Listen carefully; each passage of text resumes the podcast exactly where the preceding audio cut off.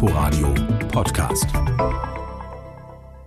Die EMA hat den Auftrag, wissenschaftliche Spitzenleistungen bei der Bewertung und Überwachung von Arzneimitteln zu fördern, zum Nutzen der Gesundheit von Mensch und Tier in der Europäischen Union. So steht es ganz oben auf der Internetseite der Behörde. Wenn neue Medikamente zugelassen werden sollen, dann untersucht die EMA, ob sie einen Zusatznutzen bringen, ob sie sicher sind, ob sie wirksam sind und ob die Vorteile größer sind als die Risiken. Am Ende des Überprüfungsverfahrens gibt die Agentur eine Empfehlung ab. Entscheiden über die Zulassung muss nämlich letzten Endes die EU-Kommission. Außerdem überwacht die EMA auch die Arzneimittel, die schon auf dem Markt sind.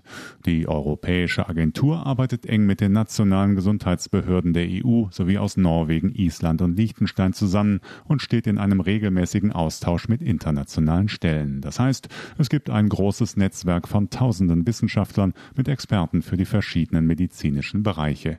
Direkt bei der EMA beschäftigt sind etwa 900 Leute. Es soll alles möglichst transparent sein und möglichst unabhängig. Wer für oder mit der EMA arbeitet, darf keine finanziellen Interessen haben, die irgendwie mit diesem Job zusammenhängen. Außerdem pocht die EMA auf ihre politische Unabhängigkeit.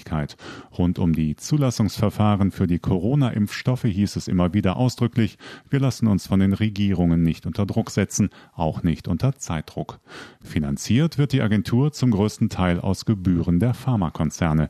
Die müssen nämlich die Bearbeitungskosten übernehmen, wenn sie die Zulassung eines neuen Medikaments für den europäischen Markt beantragen. Etwa 14 Prozent des EMA-Haushaltes kommen von der EU. Für 2021 plant die Behörde mit einem Budget von 386 Millionen Euro. Die EMA hatte ihren Sitz übrigens viele Jahre in London. Wegen des Brexits ist sie dann aber umgezogen und seit 2019 in den Niederlanden untergebracht in Amsterdam. Inforadio Podcast.